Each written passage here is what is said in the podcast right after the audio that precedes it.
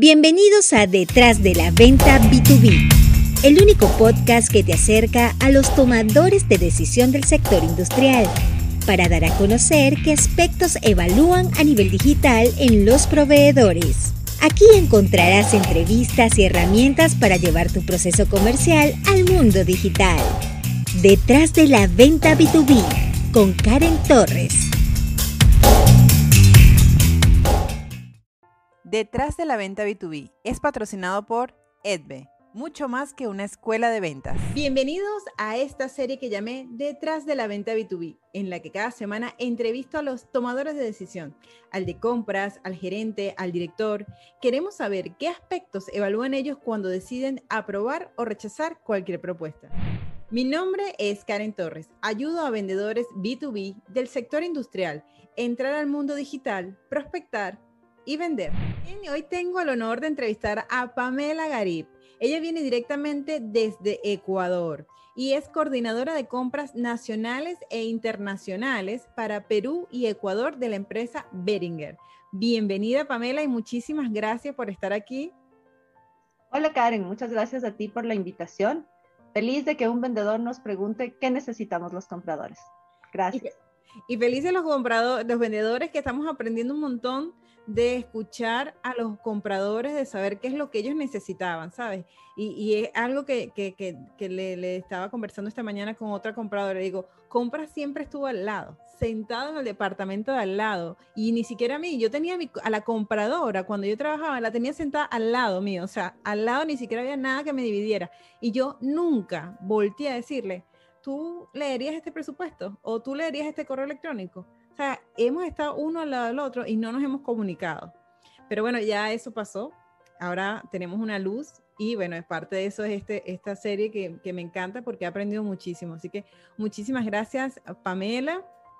Y bueno, para que la gente te conozca, cuéntanos cuánto tiempo tienes en el área de compras, cuál ha sido el rubro que, que, en los que has estado trabajando y en cuál te dedicas actualmente. Llevo 14 años en el área de compras de los cuales eh, los últimos ocho años estoy en la industria farmacéutica, estuve en la industria de telecomunicaciones, en compra de directos e indirectos, en compras nacionales e internacionales, como lo mencionaste tú también.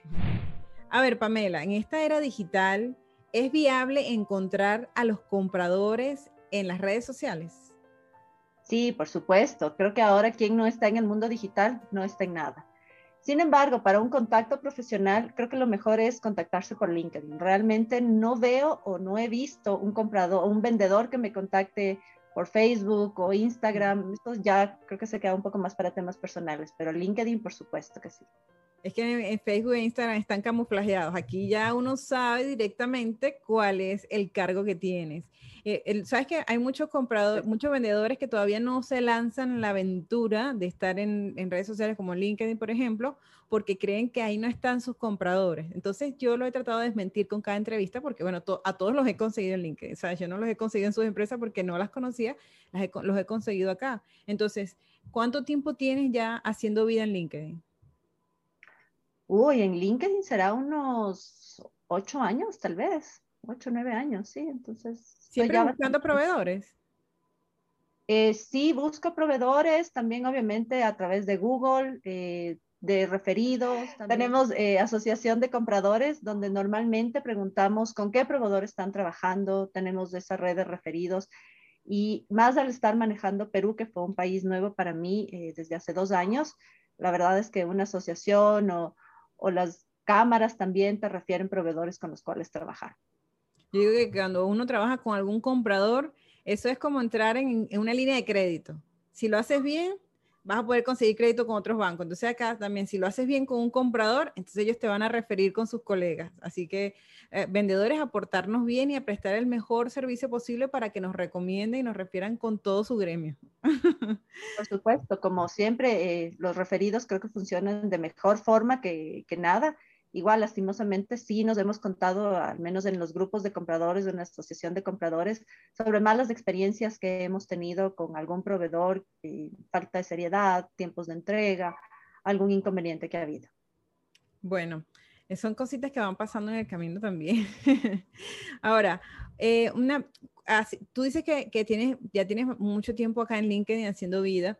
Eh, ¿Ha habido algún mensaje que te hayan enviado a través de LinkedIn que tú digas, me encantó cómo este vendedor me abordó? A ver si con esta pregunta, aunque yo la repito en todas las entrevistas, siguen llegándome, por lo menos a mí, mensajes de, hola, mira, vengo a venderte esto, vengo a ofrecerte esto, y no, no, no, no se han dado cuenta de quién soy ni qué hago. Entonces, a ti, dentro de tu departamento de compras, ¿te ha llegado alguna información que tú digas, me gustó la forma como este vendedor me abordó? Sí, yo creo que cuando un mensaje es mucho más preciso, más enfocado a tu empresa, conoce a qué se dedica tu empresa, qué es lo que hace, en qué rubros están, te va a llegar más, porque cuando te escriben muchas veces y te dan propuestas eh, genéricas que no estén aterrizadas a la realidad, te voy a poner un ejemplo. Hay empresas que me siguen ofreciendo promocionales cuando es conocido que en Ecuador y en Perú tenemos restricción de entrega de promocionales. Entonces, ahí ves como que el vendedor no ha hecho su tarea bien hecha, no sabe las regulaciones legales que existen y, y ya no, no lo tomas en cuenta. Yo antes a los médicos, por ejemplo, el tema del merchandising en la industria farmacéutica era muy grande, se entregaban unas canastas gigantes como parte de, del laboratorio y eso está normado muchísimo ahora en la industria, eh, no para todas las empresas, pero para las grandes empresas sí. Y muchas veces los vendedores te mandan un catálogo de 100 hojas con promocionales que encuentras para soles de playa, eh, kits con cerveza, que dices, esto no lo voy a usar nunca.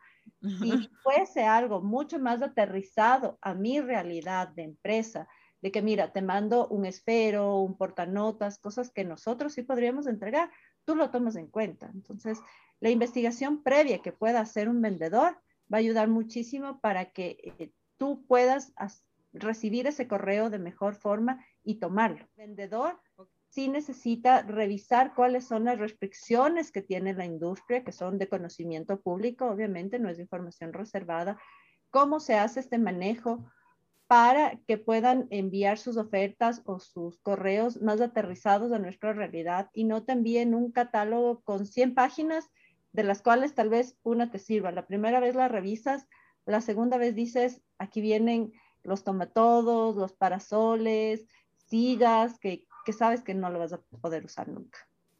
Ah, bueno, entonces, bueno, por lo menos un poquito de investigación, un poquito de investigación antes de acercarnos con el comprador. Un momento, eso no nos va a tomar mucho tiempo y por lo menos nos da como certeza de saber si, si realmente el producto que estamos ofreciendo le va a servir. Y ahora, dentro de LinkedIn, las redes, WhatsApp y todos los canales que tenemos ahora, ¿cuál crees que es el más efectivo para captar la atención de, de un comprador? Eh, yo creo que el primer contacto siempre puede ser por correo electrónico. Si no tienes el correo, sí, puede ser por LinkedIn. Eh, siempre debería ser el correo como una propuesta ya más formal. He recibido inclusive mensajes por LinkedIn en los que me dan como pastillitas de lo que es la empresa, de lo que hace, de qué se dedica y me piden un correo para ampliar la información. Ya en el correo obviamente se puede ampliar y posteriormente se puede concretar una cita. Ahora, bueno, con, la normalidad que tenemos, tendría que ser una cita virtual, si no podría ser una, una visita eh, virtual. Sin embargo, creo que siempre es importante hacer eh, primero un acercamiento. Las visitas sin agenda realmente eh, incomodan mucho porque cada uno tenemos nuestra agenda, nuestro espacio, eh, me parece también de muy mal gusto tener que hacerle esperar a la persona por, por mucho tiempo innecesariamente. O eh, que tú tengas que estar, ah, si ya quedas igual en una cita con un vendedor que te llegue muy tarde sin ni siquiera un aviso o algo, ya van como causando un malestar entre los dos, ¿no? Van, van perdiendo esa buena primera impresión que siempre deberíamos tener. Y que las visitas en frío además que ya no tienen sentido, ¿verdad? Correcto. Así es. ¿Cuántos correos electrónicos recibes tú, Pamela, diariamente, en promedio, más o menos? Ay, debería estar entre unos 70 a 100 correos diarios, entre proveedores, clientes internos, correos masivos que te mandan. ¿Qué debe decir ese correo para que tú decidas abrirlo? O sea, ¿qué tiene que decir el asunto para que capte tu atención y tú entre los 60 correos que tienes allí quieras leerme? Yo creo que primero que se dirijan personalmente que pongan mi nombre en el correo. Eh, he recibido correos en los que está dirigido a otra persona de otra empresa donde notas claramente que fue un correo masivo porque ni siquiera es un estimado, sino eh, se equivocan y, la verdad es, es, un poco feo eso. Claro. Se ve como un descuido muy grande de parte del vendedor. Em, que sí hayan estudiado un poco la empresa, a qué nos dedicamos, si realmente el producto que me van a ofrecer está de acuerdo al, giro del negocio de la empresa. Creo que después podríamos utilizar la técnica de las cuatro U's. Sin embargo, eh, es una técnica muy famosa, pero creo que en el ámbito corporativo podríamos aplicar las tres que son más principales. Un correo que sea útil, que me ofrezca algo que le interese a mi empresa, que el vendedor haya revisado antes un poco el historial de la compañía, del giro del negocio, como te había dicho, que sea único, que me diga por qué su bien o servicio es diferente al de la competencia, que resalte las bondades, que resalte el valor agregado que me podría ofrecer, que sea ultra específico. Desde el asunto creo que podríamos hacer un clic muy grande porque si me ponen eh, ventas, sí, todo mundo vendemos, nosotros también vendemos, pero ¿qué me va a vender? Que sea muy específico, que vaya muy centrado, eh, que en un, en un asunto corto se entienda muy claramente cuál es el mensaje, porque inclusive cuando tú estás haciendo una búsqueda de proveedores, pones mensajes claves y te salen las, eh, las, el correo ahí. Pero si tienes a alguien que te puso ventas y dentro de, en el adjunto, se pierde totalmente el correo. Entonces, importante que sea algo ultra, ultra específico, que no abarque una generalidad muy grande. ¿Cuál me, ¿Nos puedes explicar el, el, el tema de las cuatro U? ¿Qué abarca? ¿Qué significan las cuatro U? Claro, la primera U es útil, único, la, la, otra es ultra específico y la siguiente es urgente. Ah, Pero en el ámbito corporativo, lastimosamente, no puede ser muy urgente porque si me ponen a alguien, esta semana rebaja el 50%, no va, porque hasta que aprobemos el tema de la orden de compra, la creación de proveedores, lleguemos al acuerdo, si hay un contrato, nos vamos mucho más allá de eso. Por eso creo que la técnica aplica para tres U's para mí en, este ámbito.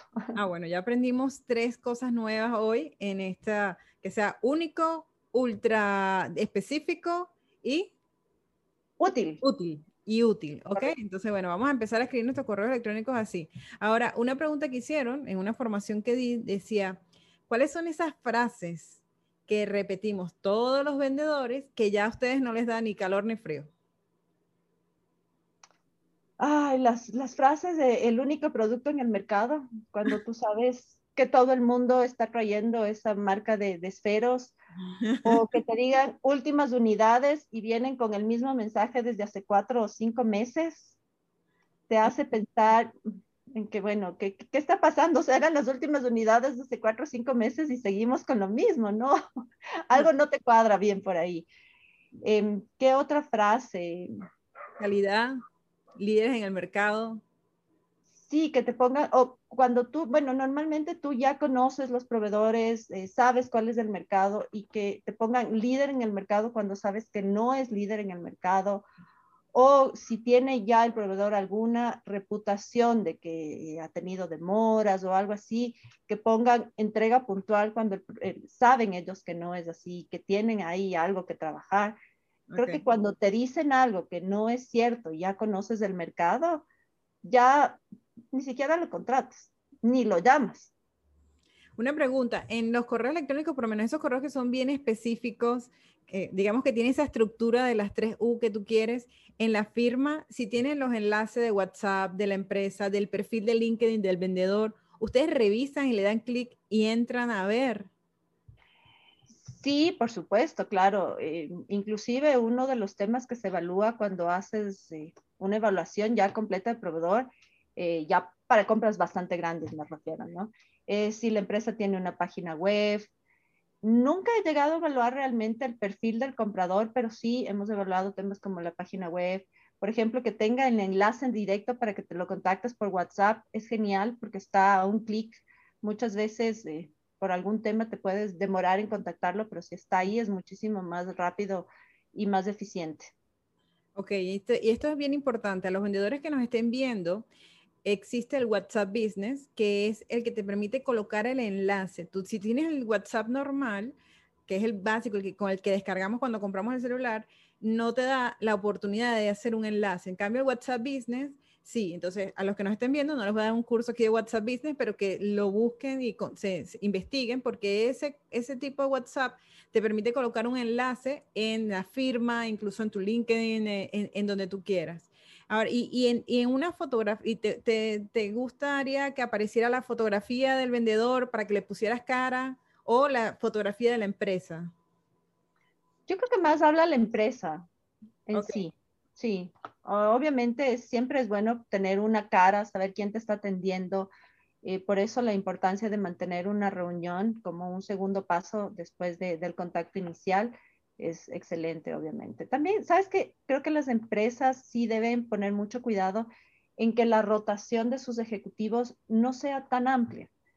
Normalmente tú ya estableces un, un vínculo, una relación laboral con el vendedor y cuando te están cambiando de vendedor, a veces hasta pierdes el hilo de que, ah, sí, vi que el otro día me llegó un correo anunciándome que ya no es mi ejecutivo de cuenta y ahora quién es. Hasta descubrir quién es mi ejecutivo de cuenta me voy con otro proveedor. Entonces, ah. sí, importante eh, que se tenga eso en cuenta ya desde el lado de la empresa. Hay empresas que ya no tienen correos personalizados, sino se llama vendedor zona norte arroba. Ah.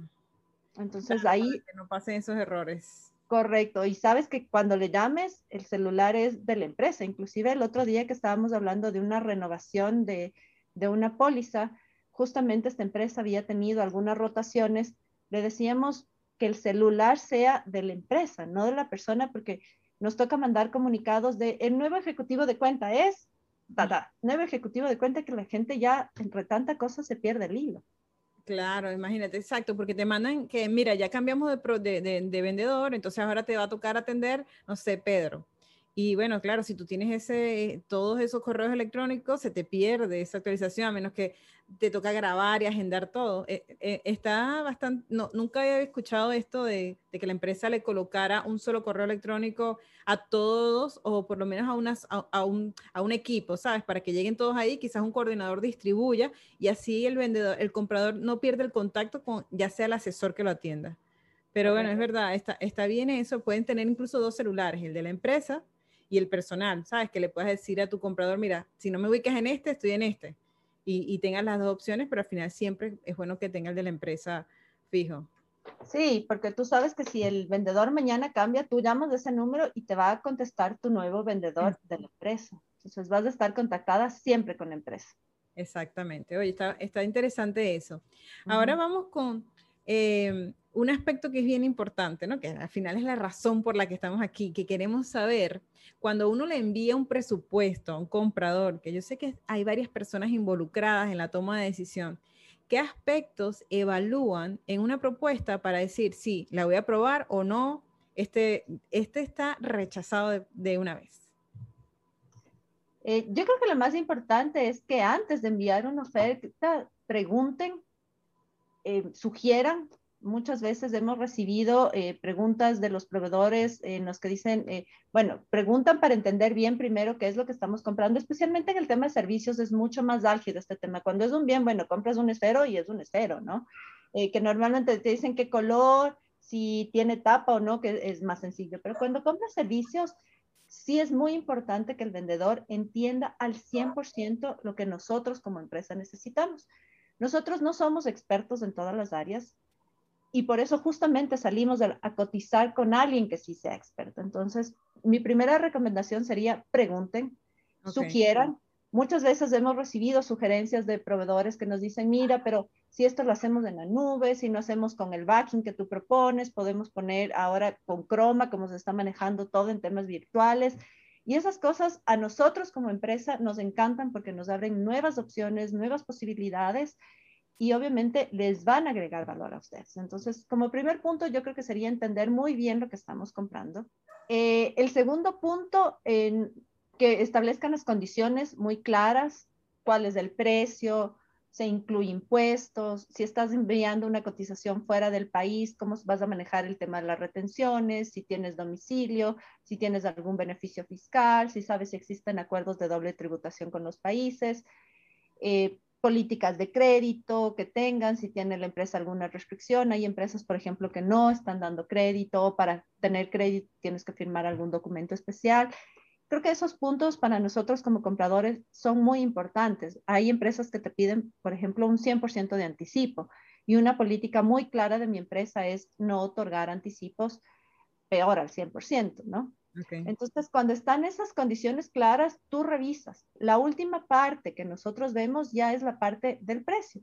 El precio no define la, cotización. Nosotros como compradores tenemos la misión siempre de homologar las ofertas para comparar manzanas con manzanas y saber que lo que estamos comprando es exactamente igual en todos los casos. Eh, creo que a nosotros como compradores nos encanta cuando los vendedores nos dicen, ¿sabes qué? Ahora en el mercado esto es nuevo, optimicemos de esta forma, ya no compres de esto, esto ya no se está usando, vámonos por esta línea. Y te ofrecen soluciones, no vienen y te ofrecen un producto frío que lo puedo salir a comprar en esquina, te ofrecen una solución, realmente valoras muchísimo eso, valoras un proveedor integral eh, hemos tenido casos ahora, miren, pandemia nos ha tocado reaccionar eh, súper rápido, comprar cosas de proveedores y que entreguen en el domicilio de cada uno de los colaboradores, eh, en el domicilio de cada uno de los colaboradores. Y he tenido empresas que me dicen, esa parte yo no puedo manejar. Entonces te quedas como, bueno, pero es que tú contrates un servicio que, que haga la entrega, o sea, no es tan difícil ahora coordinar eso. Hay muchas empresas, pero eso no te puedo ofrecer, yo no entrego. Entonces ahí tú como comprador dices, no, yo necesito una respuesta integral, alguien que me ayude a mí a aliviar mi carga. Sí, te comento un ejemplo de un vendedor cuando estaba en el área de telecomunicaciones. Había investigado sobre la empresa, había ido a las dos tiendas más grandes que teníamos de experiencia. Se dio el trabajo de entrar, revisar en qué puntos no había publicidad nos mandó un correo con nuevas ideas, no eran las típicas ideas de poner un, roller a la entrada o poner las hojitas como antes se ponía. No, no, nos, dio ideas súper innovadoras, súper frescas.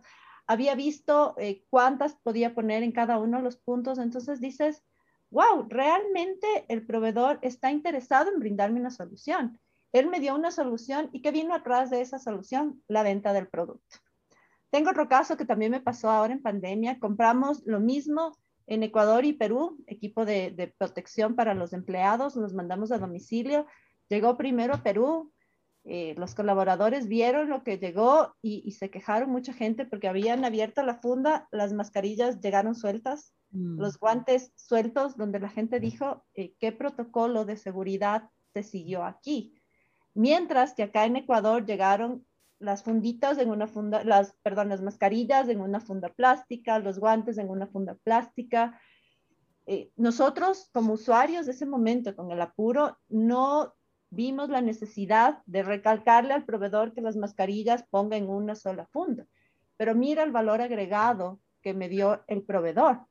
O sea, hay algo que ti puedes decir, pero es tan de sentido común. Eso te iba a decir, pero es sentido común, ¿sabes? No es como que había que pedírselo, es como tú esperas cuando compras, aunque sea en una farmacia, una sola mascarilla, tú no esperas que te la saquen de una gaveta así abierta y te digan, toma, ¿sabes? Sino que venga protegida para que tú sepas que viene esterilizada, por lo menos. Correcto, claro, pero ahí es la diferencia que tú ves del proveedor y así nos ha pasado en algunos de los casos que hemos comprado cosas eh, ya con medidas exactas y ha llegado y, me ha llegado a mí, por suerte, la primera vez y vi que la medida pedida era reducida. Entonces, cuando le pregunto al, vendedor, ¿qué pasó? Me dijo, es que el presupuesto no me alcanzó. O sea, fue como, a ver, el presupuesto lo pusiste tú, yo no te dije qué te alcanza con 10 dólares, te dije necesito esto de estas medidas, ¿cuánto me cuesta? Tú me dijiste 10 dólares y el momento que lo recibí sí fue, como dónde está mi lupa para, para ver realmente qué es. Entonces, creo que el vendedor debe ser eh, muy juicioso cuando hace sus números, poner realmente lo que cuesta, porque la intención de nosotros como compradores, como empresa, no es nunca que un vendedor pierda, es hacer un negocio, ganar, ganar de lado, que la ganancia de ustedes sea justa y nosotros recibir también un, un buen precio. Claro, es que, y además que con esa venta que hizo fue debut y despedida, porque. Ah, por supuesto, claro. Entonces, ¿para qué hace, eh, cometes esos errores cuando estás al fin, o sea, llegar a un comprador es tan difícil. O sea, que debería ser algo normal, ¿no? Porque al final nos necesitamos el uno al otro. Pero llegar al comprador de una empresa grande es complicado. Entonces, si cuando hiciste toda tu labor, que lo contactaste ya sea por LinkedIn, por, por correo electrónico, por WhatsApp, por el medio que conseguiste, lograste ganarte el presupuesto, entonces vas a estropear todo el camino que hiciste para que no te vuelvan a contratar más nunca. Es como que no tiene sentido, ¿sabes? Porque hay un esfuerzo bien grande para llegar hasta allí. Correcto y no hay una segunda oportunidad, ¿no? Exacto, no hay una segunda oportunidad. Bueno, ahí tenemos que estar atentos, de verdad. Y, esa respuesta de, bueno, esto fue lo que me alcanzó, fue como, no tiene, no tiene lógica, ¿sabes? Correcto, así es. Bueno, hay cosas que, que todavía nos falta muchísimo mejorar. Y ahora, si supongamos que, que se te manda una propuesta, se te manda la propuesta para que la analices. ¿cómo, ¿cómo debería ser el seguimiento? O sea, ¿cuál crees que es el mejor medio para hacer el seguimiento? ¿Cuándo debo esperar para mandar una propuesta? O sea, preguntarte a ver qué te ha parecido y, y, obtener una respuesta, porque, ¿sabes? Para nosotros también es incómodo hacer, una, eh, hacer el seguimiento. Sí, yo creo que siempre es una buena opción eh, que ustedes ofrezcan hacer una presentación, obviamente cuando sea una oferta un poco más, más grande, una licitación más grande, hacer una presentación en el tema de, de servicios, eh, enviar un correo preguntando el estatus después de una o dos semanas podría ser. Lastimosamente los procesos en las compañías no son tan rápidos. Mm. No podemos decidir de un día al otro. Tenemos eh, órganos que seguir, mecanismos de autorización que se deban ir dando paso a paso. Y creo que un, dos o tres semanas es un buen tiempo. Una llamada telefónica está bien, una. Muchas veces eh, sí me ha pasado que el proveedor me llama, no le puedo contestar porque estoy en alguna reunión. Al segundo me vuelve a llamar y me vuelve a llamar. Y si tú no le contestas, obviamente es porque estás eh, en alguna reunión o ese momento no puedes hablar. Creo que el tema de, respetar mucho los horarios laborales, tener em, en cuenta si estás llamando desde otro país con una diferente hora horaria, como vendedor, saber cuál es el momento ideal para hacer ese tipo de llamadas. Yo creo que deberíamos quedar en un acuerdo. Cuando yo te entrego una propuesta, debería quedar como, mira, bueno, Karen, llámame en 15 días, que esto es el tiempo prudencial, por aquí van a pasar y ve, hoy es, hoy es, hoy es 20, bueno, llámame, no sé, el 10 del mes que viene, ¿sabes? Y, o llámame el 30 y así yo a lo mejor yo te puedo dar una respuesta, llámame el 15, pero quedar una fecha, yo creo que eso es lo, lo, más ideal. Y es que al vendedor también le da vergüenza de pedirle, decirle, oye Pamela, y si me das una fecha para poder, porque igual siente que está molestando y la verdad es que no, es lo, lo más sano, es pedir una fecha de cuándo puedo volver a llamarte para que no sea no, no te sientas como molestando al comprador, ¿sabes? Ni, la, ni se sienta como tóxica, empiece tóxica la relación. porque no me has contestado y me dejaste en azul, ¿no? Me dejaste en visto. me dejaste en visto y este, porque tú sabes que hay un problema grave, que los compradores a veces dicen, lo necesito urgente y uno mueve cielo y tierra y consigue ese presupuesto y al fin, jefe, vamos a ponerle un buen precio porque este, esta es una oportunidad y mandamos esa propuesta antes de la hora y entonces uno no consigue respuesta y te dice, pero si lo necesitas urgente porque no hay una respuesta para que me diga si te interesó o no te interesó. Yo creo que ahí tienen que mejorar la comunicación de, de compras y ventas en ese sentido. Sí, muchas veces tú necesitas para ayer porque no tienes ni siquiera el presupuesto aprobado para esa compra. Entonces, cuando te llega esa compra, tú necesitas revisar el tema de presupuesto, eh, si es que es lo que necesita el usuario. Eh, a veces el usuario, lastimosamente, no tiene claro qué es lo que necesita. Sabe cuál es su fin, pero no sabe exactamente qué es lo que quiere. Entonces, es algo que, que ahí sí buscamos a expertos, que son normalmente nuestros vendedores, para que nos ayuden a descubrir qué es lo que quiere el usuario, porque nosotros estamos en el medio que tampoco somos del área experta en, en lo que quieren y vamos construyendo de la mano eh, la necesidad que tiene el cliente. Aunque ah, a veces necesitan los presupuestos para armar el presupuesto de la empresa y saber, mira, cuánto le vamos a pedir a caja para entonces hacer esta compra, pero no sabes, no puedes pedir un presupuesto sin tener una idea de cuánto cuánto necesitarías, ¿no? Porque bueno, además te piden ser lo más exacta posible. Sí, o muchas veces tú, el usuario te dice, no, esto es barato, esto cuesta mil, dos mil dólares. Cuando empiezas a armar la oferta ya con tu vendedor, el usuario quiere con viaje a la luna, ida y vuelta en primera clase y no vas a lograrlo eso por mil o dos mil dólares.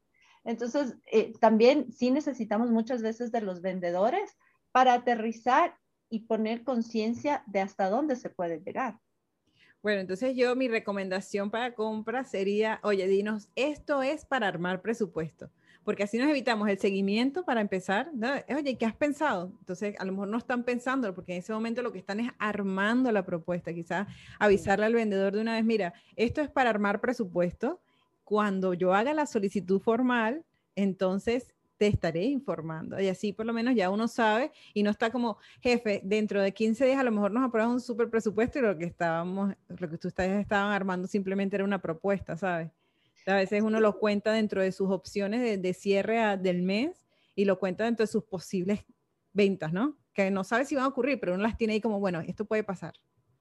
Yo no sé si eh, a veces los, compradores hacemos un RFI, que es una requisición para información, que es justamente salgo, busco en el mercado eh, qué empresas me pueden brindar. Normalmente se manejan servicios más de este tipo de, de análisis qué empresas son las que me pueden brindar el servicio. Después sales y haces una averiguación, qué empresas me pueden dar este servicio y bajo qué costo. Y después si tienes un RFP donde ya sales a buscar la oferta final para adjudicar y cerrar. Creo que no siempre hay esa claridad o esa transparencia de que el vendedor sepa en qué estatus estamos. Exacto, yo creo que eso, eso, eso nos ayudaría, nos ayudaría a ambos a mantener buena relación y así saber, bueno, si esto lo cuento o esto, a veces cuando, por ejemplo, en mi caso, cuando llegaban a veces solicitudes de, de las empresas del gobierno, tú decías, bueno, esto sería maravilloso si se da, pero tú no sabes si eso, eso iba a ocurrir en algún momento. Y entonces esa incertidumbre, porque tú, claro, por lo general, la, la, cuando vienen cotizaciones de empresas grandes, tú sabes que la venta es buena. Entonces, cuando, pero tú las haces así como, bueno, ojalá que se dé, si se da maravilloso, pero como no tengo la garantía si de verdad lo están pidiendo porque lo quieren adquirir de una vez o simplemente están armando el presupuesto, el presupuesto del año, o yo no sé, ¿eh? Por supuesto. Sí, sí, sí. Tienes toda la razón, Karen. Entonces, bueno, igual esto, esto es para, para aprender todos, ¿no? Eh, ahora, bueno, tú dices que, que, cuando ustedes están armando su presupuesto, ustedes van a buscar clientes, tú buscar proveedores. ¿Tú por qué canales los, los vas ubicando? Eh, por referidos. Creo que el primer punto es referidos, LinkedIn, eh, las asociaciones de compradores también son un buen referente. Y los vendedores tienen acceso a entrar a esa asociación, no entrar como parte de los asociados, pero por lo menos a saber quiénes están allí o tener como un catálogo de los compradores que están allí participando o es más, es privado. Eh, son grupos, eh, pero están estos grupos en LinkedIn. En Latinoamérica se están formando estos grupos, están tomando un poco más de, de fuerza, tanto en Perú como en Ecuador específicamente. En Colombia la asociación está mucho más formada, en Chile también está mucho más formada. Eh, justamente uno de los objetivos que tienen esta asociación es proveer unas bases de datos de, proveedores que estén ya calificados y verificados. Eso va a ser el libro de oro del vendedor. Contacto seguro. o sea, esto va a ser mejor que LinkedIn. claro que sí. Ahora, cuando tú, por ejemplo, buscas un perfil en LinkedIn, ¿qué, ¿qué, debe ver en ese perfil para que tú digas, bueno, si este, este se ve una empresa confiable, vamos a pedirle una propuesta? Eh, creo que debe tener un, catálogo, tener un centro de contacto. Muchas veces he buscado proveedores, he pedido el, llámame o el contáctame, no he recibido respuesta o recibo respuesta después de dos o tres semanas. Entonces, eh, son parámetros que te dicen, mira el nivel de atención al cliente que tienen. Si cuando estoy pidiendo algo, una cotización, porque pido, necesito contacto para cotización, no me devuelven la llamada en dos o tres semanas, ¿qué va a pasar cuando tú tengas algún inconveniente o necesites algún otro tipo de respuesta? Ese tipo de cosas creo que te generan mucha, mucha alarma eh, como comprador. Ok. Revisa que haya contenido también. Revisas que haya contenido, si tienen empresas del sector con las que hayan trabajado. Muchas veces eh, yo sí he, llamado a mis colegas compradores de otras empresas a preguntar referencias de ese proveedor cuando tienen en su página el logo de la empresa. Entonces, súper importante, si ponen el logo de una empresa, que sea una empresa verificada, que hayan brindado un buen servicio y que sepan que las referencias que se pueden tener de ellos son buenas referencias. Tú vas a las recomendaciones, tú lees las recomendaciones abajo de los vendedores. Ok, sí, sí. Eh, y, si un vendedor te pide recomendación después que haya trabajado contigo, tú se la puedes dar para que, bueno, también se le vaya sumando, porque a lo mejor el vendedor no ha estado tan interesado en llenar esa área de recomendaciones, ¿sabes? Cuando entrega un servicio, por lo menos a la empresa de ustedes, y ahora, bueno, Pamela, por favor, para que me dejes una recomendación para que cuando me encuentre alguno de tus colegas, sepa que yo he trabajado contigo. Ah, por supuesto que sí, claro. Ah, eso está, está maravilloso. ¿Sabes que José Jurado, que es comprador, decía, nosotros, yo, que es una pregunta que te voy a hacer ahorita, que cómo haces cuando ya tienes una empresa con la que has trabajado, estás casado y hay una empresa nueva que quiere entrar. Y él dijo un dato que me pareció maravilloso, porque él decía, él decía, mira, tan sencillo como que busquen en LinkedIn un comprador que yo esté dentro de mi contacto y le digan, y me digan a mí, oye, José, sabes que yo he trabajado con Pamela, que es una compradora, colega tuya y le ha funcionado bastante bien. De hecho, le puedes preguntar. Entonces, me gustaría ofrecerte mi producto a ti también. Entonces, eso es una forma como de entrarle a través del networking. Entonces, si tú ya tienes una empresa con la que estás casada y quiere una empresa nueva entrar a trabajar con ustedes, ¿qué requisitos tú evalúas o qué necesita hacer esa empresa para que tú la tomes en cuenta? Sabes que a mí me gusta mucho estar evaluando continuamente las empresas. No me gusta eh, casarme ni que eh, las áreas usuarias se casen con una empresa porque dejas de ser competitivo. Okay. Entonces, si es que eh, tú como vendedor sabes que hay una alta fidelidad de la empresa por, por tu competencia, creo que ir por un tema que te pueda agregar valor. muchas veces lo que yo les he propuesto a los usuarios es en las adjudicaciones de grandes, obviamente, manejarnos a las dos, a la empresa que ya están felices, cómodos trabajando y tener la nueva opción para que lo vayan comparando. Y cuando sea el momento, poder hacer un switch. Porque ah, normalmente las nuevas empresas vienen con precios mucho más atractivos, tienen mayores beneficios. Ok, y estas nuevas, em, exacto, claro, porque quieren entrar. Porque quieren entrar y es el momento perfecto. Yo creo que los mejores precios tú lo logras al inicio de la negociación. Una vez que entraste, ya no, no son tan dadivosos como al inicio.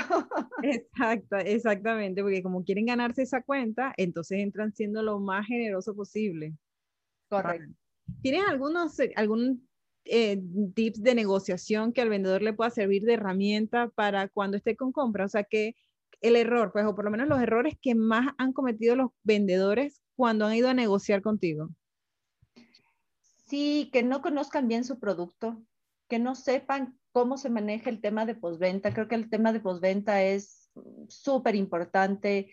Eh, o cuando tú le llamas a uno de tus vendedores, a, tu ejecutivo de cuenta, más allá de, ser un vendedor, que no sepa con quién, direccionarte o que eh, ante un reclamo, ante alguna consulta, nunca te devuelva la llamada, creo que es un grave error y te genera un malestar bastante grande hacia la compañía.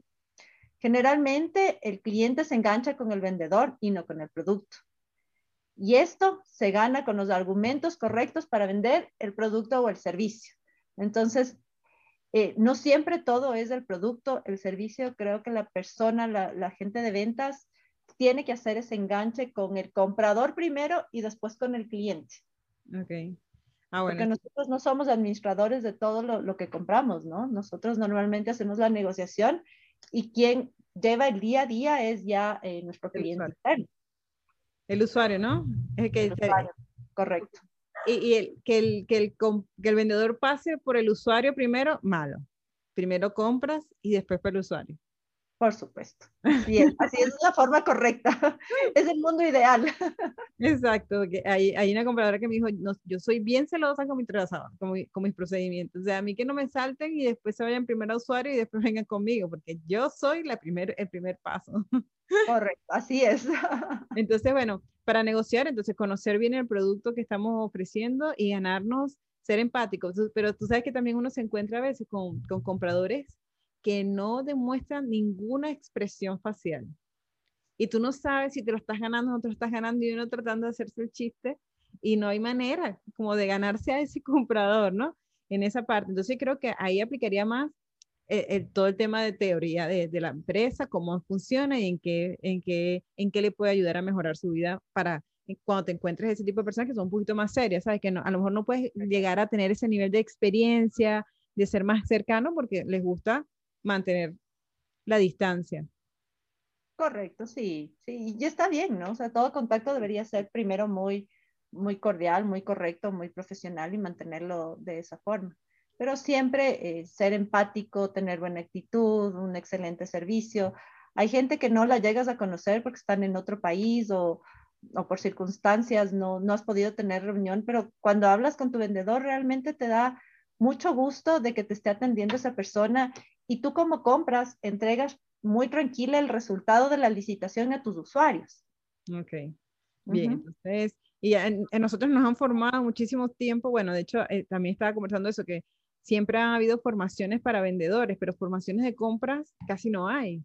Entonces, a nosotros nos han enseñado, ah, bueno, que sí, cómo el lenguaje corporal, cómo ser empático, hacer las preguntas específicas, pero bueno, al comprador le ha tocado aprender empíricamente con el día a día cómo funciona y cómo se hacen las cosas. Así que bueno, vamos a ser más empáticos porque bueno, ellos tienen, los compradores tienen responsabilidades bien importantes dentro de la empresa.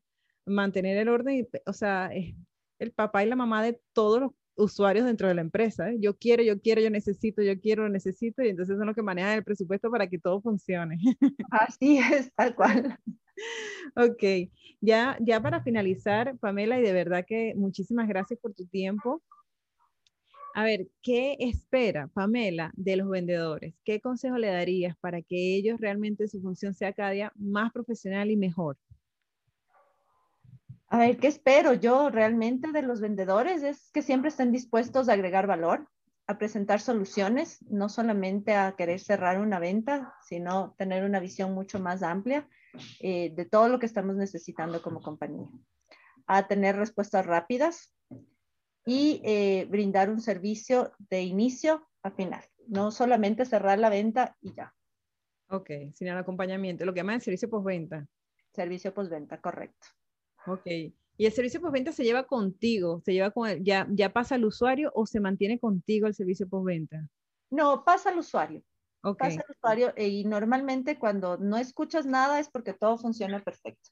Cuando tienes problema y dices, ¿qué proveedor me está dando el servicio? Y ahí tenemos inconvenientes. Entonces, sí es muy importante el servicio postventa que podamos tener. Ok, bien. Entonces, bueno, espero que, que hayan anotado de verdad, Pamela, muchísimas gracias. Esta visión desde Ecuador, qué maravilla esto, que el Internet nos permita estar cerca unos a otros independientemente de la ubicación geográfica que tengamos. De verdad, yo te agradezco muchísimo tu tiempo, tus consejos, te agradezco mucho que hayas tomado este, este espacio para contarnos qué esperas de ventas y que nos, haga nos hagas cada vez mejores, eh, mejores profesionales, ¿no? Así que de verdad, si tienes algo que quieras agregar dentro de la entrevista.